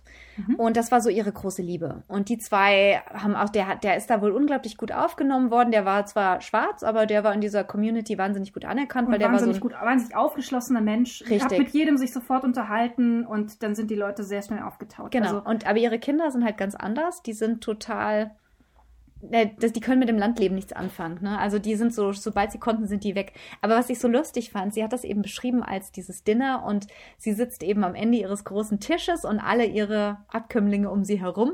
Und sie weiß, und sie, sie spricht ganz böse über die ganzen, also über ihre beiden Kinder. Die sieht so immer gucken, na, ist sie schon tot? Na, ist sie schon tot? Ah, sie lebt noch. Hm. Die stupsen sie immer an, wenn Richtig. sie eingenickt ist, um zu sehen, ob sie noch lebt. Richtig. Und es ist unglaublich lustig irgendwo geschrieben, weil man sich so wahnsinnig da reinversetzen kann. Und sie so als 93-jährige Frau, die aber wirklich partout den Löffel nicht abgeben will. Einfach um ihre Kinder zu ärgern. Ja, genau, genau, genau. Also super geschrieben, ja. dieses sie, sie sagt auch, sie sagt, das ist nicht Christmas, es ist Greediness. Ja, genau, Greediness, richtig. Gut. Sie wollen alle und diese furchtbaren Berge von Geschenken und die Belger, die dann da ihre Urenkel, die da um, rumspringen. Ja. Also Hattie, Hattie ist witzig ist wirklich eine wahnsinnig ja. lustige Frau. Ja. Und was auch lustig ist, sie ist ja selber, wie gesagt, ein Viertel schwarz und ihr Mann ist, ist ein Schwarzer. Und die Kinder haben aber alle Weiße geheiratet. Mhm. Und die Enkel sind noch heller alle. Bis eben auf Julie, die hat dann auch wieder einen Schwarzen geheiratet. Das war die Mutter von, von Megan oder Morgan. Also es ist sehr komplex, das Ganze. Ja, und es ist also, Hattie sagt auch irgendwann, sie hat das also ihren, ihren Kindern, verzeiht sie das nicht, dass die äh, so ein Gesicht gezogen haben, als Julie ihren äh, Chimango aus Malawi geheiratet Richtig. hat. Weil sie sagt, ihr wisst, ihr, ihr seid doch, ihr seid doch selbst keine Weißen. Hm. Aber die, also die, die äh, Kinder, die hatten quasi, die haben sich ja selber weiß verheiratet und waren quasi stolz drauf, dass die, dass die eigenen Kinder noch heller waren. Richtig. Und sie wollten keinen Rückschritt in Richtig. Hinse, in Und Julie war die Verräterin, die sozusagen dann den, die den, das Ganze versaut Malawia wieder gekauft, äh, genau. geheiratet die hat. Die hat das Ganze dann offensichtlich in ihren Augen versaut.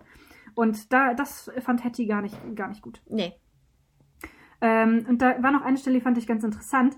Chimango, also Julies Mann, der aus Malawi kommt, ähm, ermutigt äh, Julie, Kinderbücher mit, mit schwarzen Figuren Mhm. als Protagonisten äh, zu kaufen, damit die Kinder ähm, andere Kinder in, in Büchern sehen, die so, so aussehen ja. wie sie. Mhm. Und dann ist, ähm, äh, Julie erzählt, also Hattie das, ihrer, ihrer Großmutter, und dann Mhm. fragt sich Hattie ganz entgeistert, ob es solche Bücher auch ähm, zur Zeit ihrer Kinder gab und ob sie eine schlechte Mutter war, weil sie, weil sie gar nicht dran, darüber nachgedacht hat, ihren Kindern solche Bücher zu kaufen. Richtig, ja. Und dann natürlich überlegt sie auch, ob das daran dann einfach auch liegt, dass die einfach Mhm. so, ja, dass das einfach so diesen, diesen Anfang genommen hat, dass die einfach sich dann weiß verheiratet haben und Ja. dann Ja, weil sag mal, diese weiß sein das auf die- Normale ist. Richtig, ne? genau.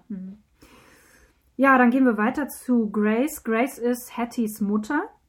Ihr Mann ist der, der Seemann aus Abyssinien, der dann ähm, die 16-jährige Daisy, ihre Mutter, quasi schwanger wieder zurücklässt. Ihr Vater. Der Grace ihre, Vater. ja, ja, der ihre Mutter Genau, schwanger ja. zurücklässt. Also es war ihr Vater, der. Ja, genau. Ja. Und ähm, Daisy ist also mit 16 bekommt sie ihr Kind und äh, stirbt, ähm, als Daisy fünf oder sechs oder sieben ist, als Sieben als oder acht, ja. Also ist. sie geht, sie wird da in so ein Sanatorium eingewiesen und man weiß nie genau, wann sie stirbt, aber sie stirbt irgendwann, das stimmt. Ich Mhm. glaube, die Tochter sieht sie nie wieder. Nee, nee, nee, genau. Weil die natürlich auch arm waren und da, das heißt irgendwie so zwangsweise wurde die dahin gebracht, weil die Fabrikarbeiterinnen, mit denen sie gearbeitet haben, haben sich beschwert. Die wollten sich nicht anstecken. Ja, die, na klar. Hm. Ja, Grace wird dann äh, von einer entfernten Verwandten in so einem äh, Kinderheim abgeladen. Und dieses Kinderheim äh, versucht also die, die Waisenkinder oder die Halbwaisenkinder, je nachdem, ähm, denen zumindest so ein bisschen was an Bildung und an Ausbildung zukommen zu lassen. Sie wird dann mit 13 als, ähm, als Magd an einen Adligen ähm, verwiesen. Genau, Und kriegt sie dann einen? Job. Also Genau. sie würde eigentlich gerne einen Job in so einem Geschäft haben, aber da, da weil sie halt äh, schwarz ist, beziehungsweise Person of Color, kriegt sie diesen Job nicht, weil der guckt sie an und sagt, naja, also sie können ja nicht arbeiten Sie, mit Kunden. sie werden, genau, sie werden meine Kunden davon abhalten, was zu kaufen. So ungefähr. Richtig. Die Kunden werden sie ansehen und werden gleich wieder aus dem Laden gehen. Ja. So ungefähr. Und ähm, naja, sie hat also keine Wahl, als diesen, diesen äh, Hausmädchenjob zu machen. Und ähm, hasst, hasst diese Arbeit und wie die Menschen also mit ihr umgehen und ist da also im hinterletzten England irgendwo weit ab vom Schuss und lernt irgendwann ähm, Joseph Rydendale kennen, irgendwo auf der Straße. Mhm, er spricht sie an. Meine, er Kö sie an. meine Königin vom Nil oder so Genau, er genau. ihr. Also genau. er, er, himmel, er himmelt sie sie an. richtig an und ist also ein, ein ehemaliger Soldat, der in, äh, in Afrika stationiert war und also dort die, die Frauen wahnsinnig schön fand und Im Ersten sie, Weltkrieg, genau. Genau, und sieht sie also auf der Straße und, und sagt, du bist die Königin vom Nil. Mhm. Und, sie denkt zuerst, er will sich lustig über sie Ja, machen, genau. bis sie merkt, dass er es ernst meint. Ja. Und die zwei, ja, die zwei heiraten dann, was äh, irgendwie total nett ist. Und äh, er will ihr eigentlich das, diesen Lebensstil bieten, dass sie halt nicht mehr arbeiten muss, sondern dass sie sozusagen die, die Hausherrin ist und er organisiert ihr so, ein, so, ein, so eine Zofe sozusagen, also jetzt ihre eigene Maid, ihr, eigene, ihr eigenes Dienstmädchen und die ist so furchtbar schlampig, dass sie sie Ja. früher oder später rausschmeißt und die Arbeit dann selber erledigt. Genau, genau. Und dann sagt sie aber auch so, das ist okay, wenn es für sie, wenn sie für sich selbst arbeitet, für ihr eigenes Haus, ist das ist voll okay. Richtig, und die beiden lieben sich halt wirklich, haben wirklich eine sehr schöne Liebesbeziehung, aber das wird überschattet in, von, ihren, ähm, Fehlgeburten. von ihren Fehlgeburten. Richtig. Also sie versuchen Kinder zu bekommen und sie hat also drei Fehlgeburten beziehungsweise Kinder, Mhm. die kurz nach der Geburt sterben. Und ähm, also gerade ihr Mann wird immer verzweifelter und es also stellt sich immer mehr raus, dass er also das Einzige, was er, was ihm wahnsinnig wichtig ist, ist einen, einen Stammhalter für diese Farm zu, zu produzieren. Hm. Und ähm, das vierte Kind, das sie bekommt, das ist Hattie. Und da fällt sie also in eine ganz, ganz üble Wochenbettdepression und kann also mit diesem Kind nichts anfangen, das brüllt, dass die Wände wackeln und also wie ein, sie sagt, das ist ein Dämon, Hm. der, der ihr Haus okkupiert hat und der ihren Körper okkupiert hat. Und sie kann, also ich glaube, sie braucht zwei oder drei Jahre, bis sie aus dieser Depression rausfindet. Hm. Zwei Jahre, glaube ich. Ich Und- meine, das Kind ist knapp zwei. Und äh, dieses Kind tatsächlich dann annehmen kann Mhm. und äh, eine Beziehung zu dem Kind aufbaut. Richtig, also der Mann organisiert ja auch eine Amme, also sie, sie stillt sie auch nicht, sie weigert sich, das Kind zu stillen, sie liegt nur noch im Bett. Und, hm. Und das Kind wird von der Amme aufgezogen und ähm, das macht dann, also sie, sie, also ihr Mann kann das überhaupt nicht einsehen, der ist total entsetzt und kann sie da auch überhaupt nicht verstehen und die zwei leben dann sich total auseinander. Aber so mit zwei platzt der Knoten, irgendwann steht sie, aus dem, steht sie auf und Ja, und dann hat sie so diese, dann, dann überwindet sie die Depression und geht runter und redet zum ersten Mal mit dem Kind. Und das mhm. Kind ist schon so groß, dass es auch schon sprechen kann. Und dann platzt der Knoten und die zwei finden zueinander. Finden zueinander. Mhm. Und sie, ihr Mann und sie finden auch wieder zusammen, das ja. stimmt. Und ähm, es ist ja so, dass Hattie mit 14 ähm, von, einem, von einem Schulkameraden schwanger wird. Und ähm, sie bekommt eine Tochter, die heißt Barbara, und ihre Mutter, also Grace, sagt, ähm, du, musst, du musst dieses Kind so behandeln, als wäre es das Kostbarste auf der Welt. Mhm. Ich meine, Grace hat natürlich diese, diesen Horror dieser drei Fehlgeburten und Totgeburten mitgemacht. Ja, klar. Und sie weiß, wie schnell man so ein Kind verlieren kann. Mhm. Und äh, sie, sie kümmert sich also aufopferungsvoll mit um dieses Kind und ihr Vater sagt aber, du, dein Leben ist zerstört, wenn das irgendjemand mitbekommt. Also niemand Richtig. weiß das. Sie hat das Kind zu Hause bekommen, niemand weiß das. Und er nimmt irgendwann ihr das Kind weg, nach, nach ein paar Tagen oder ein paar Wochen. Ein paar Wochen, glaube ich, ja. Und äh, setzt, äh, legt, legt, das offensichtlich dann vor eine Kirche. Richtig. Und ähm, das wird dann als Findelkind, wird das dann also dem Kinderheim gegeben. Richtig. Und Hattie spricht nie wieder über dieses Kind. Trotz allem, glaube ich, ist die Familie relativ glücklich, weil, ähm, also Hattie wird von ihren Eltern wirklich geliebt und hat, glaube ich, auch eine sehr glückliche Kindheit. Und ihre Eltern freuen sich unglaublich, als Hattie dann Slim kennenlernt. Slim ist ähm, US-Soldat in England, in Großbritannien nach dem Zweiten Weltkrieg. Und er ist auch Schwarzer. Und die beiden heiraten. Und ähm, Grace und, und Joseph sind unglaublich glücklich und froh, dass sie einfach jemand gefunden hat und dass Slim auch so super toll reinpasst, obwohl er Amerikaner ist, obwohl er schwarz ist, dass er eigentlich sofort ähm, die Farm übernimmt, dass er äh, sich unglaublich gut mit den Nachbarn versteht und alle Leute ihn gleich wirklich gern haben. Grace stirbt dann ziemlich früh. Ähm, Hattie, das ist glaube ich im Kapitel über Hattie, sagt dann, dass sie ihre Mutter gerne äh, länger da gehabt hätte und dass sie sie gerne einfach oft um Rat gefragt hätte äh, mit ihren eigenen Kindern. Das ist, findet sie sehr, persönlich sehr, sehr schade, dass sie eben ihre Mutter sehr viel vermisst. Äh, einen sehr interessanten Twist in der Geschichte finde ich auch, dass dann rauskommt, dass der Gründer der Farm, der diese Farm äh, sozusagen aufgebaut hat, Captain Linnaeus Riddendale, dass der das Geld, mit dem er die Farm gegründet hat, aus dem Sklavenhandel gewonnen hat. Das fand ich sehr, sehr lustig. Das entdeckt Slim äh, irgendwann. Da sind allerdings äh, Hatties Eltern bereits tot, Grace und, und Joseph bereits tot. Und äh, er entdeckt äh, den Schrank mit den, mit, den, mit den Daten von diesem äh, Captain Linnaeus Riddendale und er hat wohl lange in Jamaika gelebt und seine Frau, die auch aus Jamaika stammt, äh, Eudore, ist wohl auch schwarz gewesen. Sie sei angeblich spanischer Abstammung gewesen, hat das war das, was immer so überliefert wurde. Aber als Slim das Porträt von, von ihr sieht, sagt er, nee, das ist einer von uns. Also sehr, sehr interessant, ein bisschen ironisch, was, was Bernadine Evaristo hier quasi noch ja, aus dem Hut zaubert. Also auch super spannendes Kapitel. Ja, und damit sind wir eigentlich durch. Das waren die zwölf Frauen, um die es hier ging. Und als letzten Kniff hat Bernadine Evaristo das letzte Kapitel eben als diese große Party geschrieben. Ähm, es gibt also dieses, diese Afterparty zu diesem Bühnenstück und äh, da treffen sich also eine ganze Menge dieser Figuren, die treffen sich also auf dieser Afterparty und ähm, es ist eigentlich, eigentlich passiert da nicht mehr viel. Also da, da die, die, reden dann miteinander und Carol trifft zum Beispiel auf Shirley, Richtig. Ihre, ihre ehemalige Lehrerin. Ein paar lose Enden werden sozusagen noch genau. verbunden. Das ist eigentlich, eigentlich ist ein netter Kniff, das sozusagen nochmal die Klammer zu finden, weil die, Perso die Personen sind ja alle unglaublich unterschiedlich. Ich meine, wir reden hier über zwölf Frauen. Mhm. Und die Afterparty ist ein bisschen eine Klammer für einiges. Nicht für alle, aber einige treffen sich noch dort. Mhm. Und wie du schon sagst, Shirley und Carol, die haben sich nie wirklich ausgesprochen. Also Shirley, Carol war mal sauer auf Shirley, weil Shirley sozusagen den, dass sie als ihr einen Erfolg gesehen hat. Ne? Also es ist mein Verdienst, dass du so alles geschafft hast und die Prüfung, die Aufnahmeprüfung nach Oxford. Und Carol war eigentlich ein bisschen sauer, weil sie sagte, naja, Moment mal, ich habe doch gearbeitet und die Leistung gebracht, ne? Du hast nur ein bisschen geholfen sozusagen. Die haben sich nie ausgesprochen und das findet dort statt, dass Carol ihr sozusagen Danke sagt. Und mhm. das hat, das hat Shirley immer sozusagen nie verwunden, ne? Mhm. Die hat ja immer noch gesagt, ein Danke wäre nett gewesen.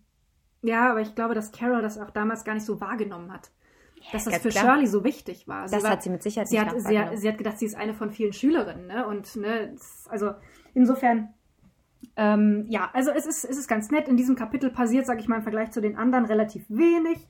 Da wird halt ein bisschen, bisschen, bisschen sich unterhalten und so weiter. Und Morgan hat einen getrunken. Auftritt und trifft also Jess wieder, ähm, die sie da bei, einem, bei dem Vortrag an der Universität Genau, kennengelernt Dominik hat. kommt Genau, und trifft Dominik, wieder auf Amma und Genau. die beiden haben noch großes Revival, ein, genau, großes Revival inklusive Party. Koks auf der Toilette. Richtig. Genau.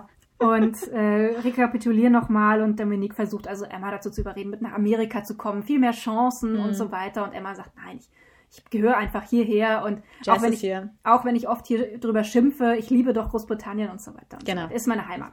Richtig. Genau. Ähm, also es ist ein sehr, sehr komplexes Buch. Ich glaube, wir haben jetzt für die Zusammenfassung über eine Stunde verplempert. Ja, was heißt verplempert? Also ich meine, wir haben ja schon sehr viel auch besprochen, sehr Ja, viele stimmt. Themen, die da drin vorkamen.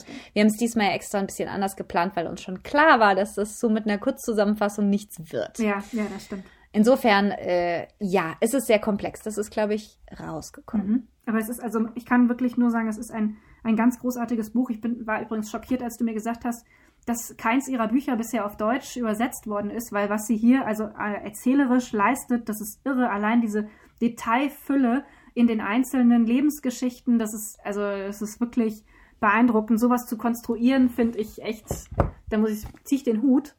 Ich vermute, sie hat auch so ein Ablaufschema gebraucht, so wie wir. Ja, Äh, das äh, um nicht völlig- durcheinander zu kommen, Ja, ganz genau. klar. Also es ist, es ist wirklich unglaublich. Ich habe jetzt nicht, hast du dein Buch dabei? Mhm. Darf ich mal kurz? Weil bei mir fehlen die ersten Seiten, die hat mein Hund rausgefressen. Ja, der Klassiker. Der, Der hat die Klassiker. Hausaufgaben gefressen, der Hund war es. Richtig. Diesmal hat sogar gestimmt. Und zwar steht, hat da, glaube ich. Und zwar ist es quasi, es wurde beschrieben als eine Geschichte Großbritanniens, die so noch nie veröffentlicht wurde. Wie Mhm. gesagt, ich sage das jetzt ganz frei, weil ich es gerade nicht finde. Ich dachte, es stände bei dir vorne drin, tut's aber irgendwie nicht. Ähm, und das, das ist wirklich wahr. Es ist ein, es ist wirklich ein, eine, eine Geschichte, ein Zeitdokument, was überdauern wird über ganz viele unterschiedliche schwarze Perspektiven oder Perspektiven von Menschen, von People of Color die wir so ansatzweise sicherlich auch kennen. Ich meine, ob man jetzt schwarz oder weiß ist, die Themen sind nicht so sehr groß. Außer natürlich, klar, die Konfrontation mit Rassismus immer und immer wieder. Die haben wir natürlich, sag ich mal, als weiße Privilegierte, sag ich mal, sehen wir das nicht. Aber es steckt noch so viel mehr in dem Buch drin. Also Rassismus ist immer nur ein Thema.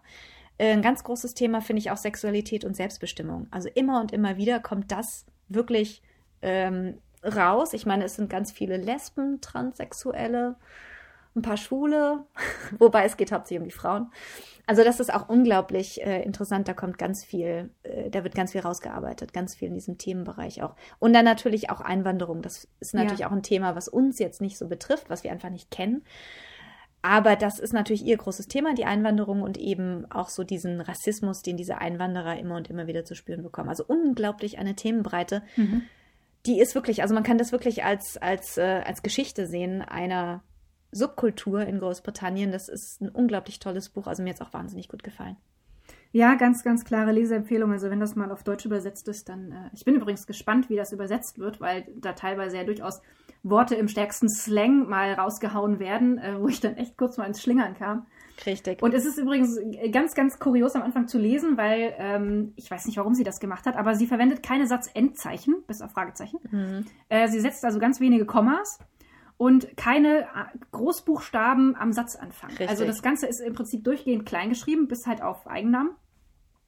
Und ist am Anfang ein bisschen, bisschen sehr gewöhnungsbedürftig, aber man kommt tatsächlich rein mit der Zeit. Ja, es ist ein Buch, es ist eine Mischung, wenn du so willst, aus Vers und Prosa.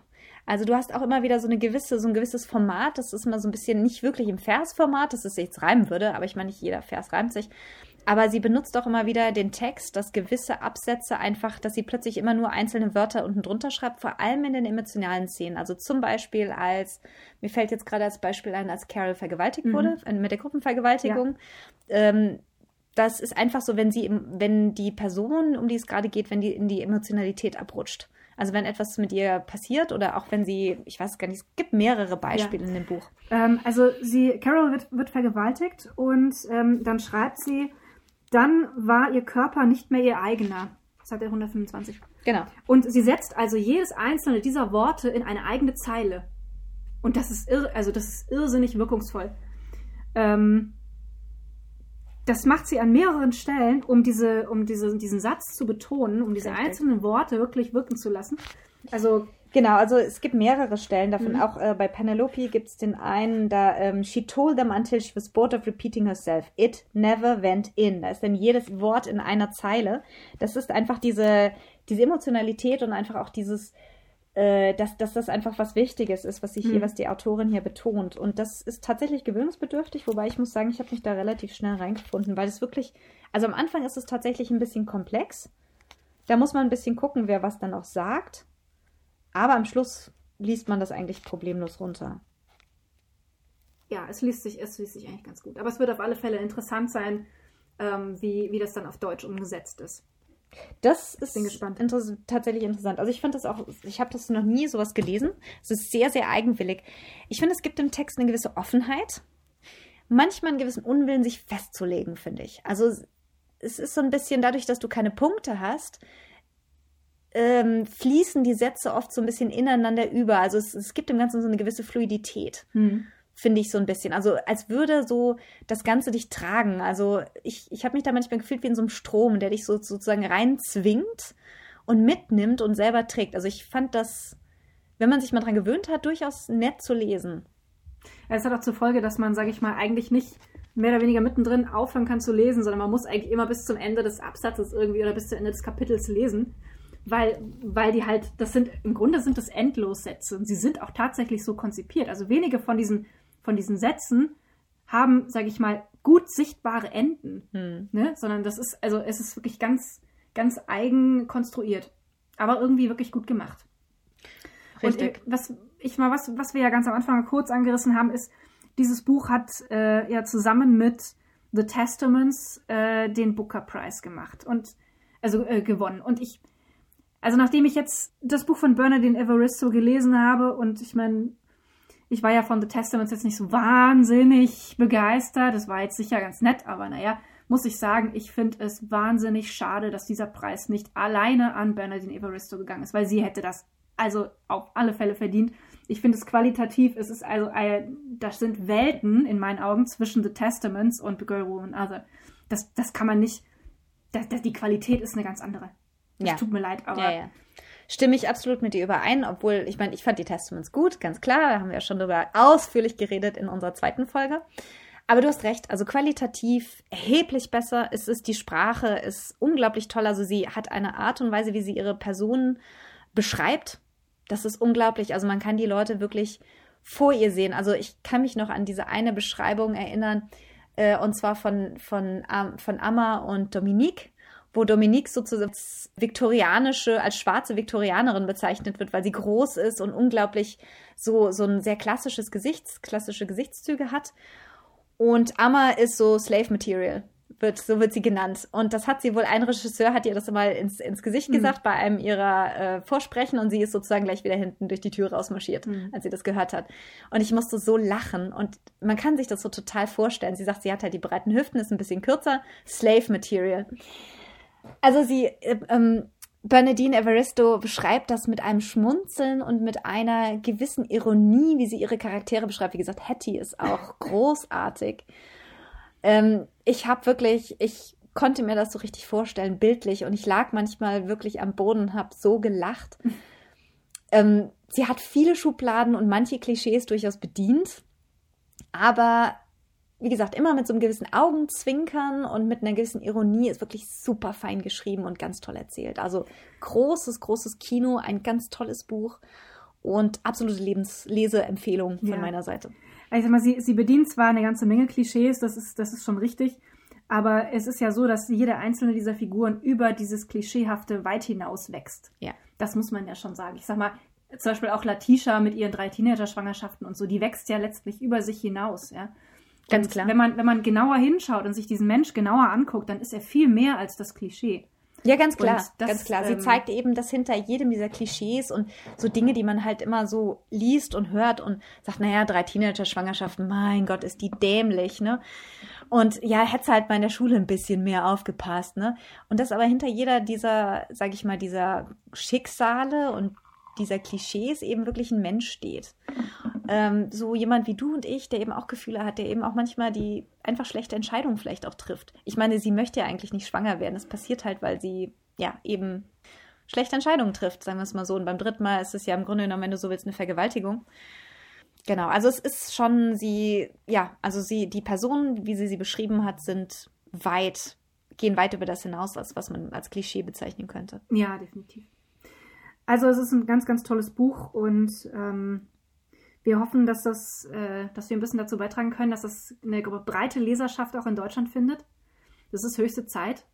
Dass, Eindeutig. Dass ähm, äh, schwarze Literatur auch hier breiter gelesen und auch breiter verlegt wird. Und äh, ja, ich denke, wir haben ziemlich überzogen. bisschen. Ein bisschen, aber das war es wert. Und ähm, wir hoffen, ihr habt viel mitgenommen und seid angefixt und äh, kauft euch dieses Buch und habt genauso viel Spaß beim Lesen wie wir. Genau, das Erscheinungsdatum ist der 23.01.2021 sogar. Und zwar vom Klett-Cotta Verlag soll erstmal die gebundene Ausgabe 25 Euro kosten. Also wer sich das jetzt schon vorbestellen möchte, ich glaube in den Buchhandlungen, die nehmen das schon entgegen. Man bekommt es schon und es ist definitiv unser großer Lesetipp für den Rest des Winters 2021 und vielleicht für den Rest des Lockdowns. Auf jeden Fall, auf jeden Fall. Gut, ich würde sagen, damit kommen wir langsam zum Ende. Definitiv. Und äh, wir wünschen euch noch äh, ein paar schöne Tage. Genießt den Winter, wenn ihr könnt. Schöne Grüße aus dem lauschigen Taunus. Genau, schöne Grüße aus dem lauschigen Taunus. Die nächste Folge werde ich wieder in Indien sein. Äh, da wird das wieder ein bisschen so, wie wir es eigentlich sonst gemacht haben. Ich in Indien, du in Deutschland. Aber es war eine super tolle Folge für uns auch, das mal hier gemeinschaftlich mit Sicherheitsabstand von 1,5 Metern aufzunehmen. Äh, wir sitzen hier an einem Tisch, an einem großen Tisch mit viel Platz zwischen uns zu Corona-Zeiten. Das sollte vielleicht noch dazu gesagt sein, aber es war in jedem Fall mal eine tolle Erfahrung, das gemeinsam hier an einem Tisch sozusagen aufzunehmen. Ich hoffe, es hat euch gefallen und ich wünsche euch auch noch einen wunderschönen Tag oder wann ihr uns hört. Und ja, bleibt uns gewogen, schenkt uns ein paar Sternchen, schreibt uns eine Bewertung, schickt uns eure Tipps und Vorschläge, wenn ihr welche habt. Und ich hoffe, wir hören uns in zwei Wochen wieder. Tschüssi. Ciao.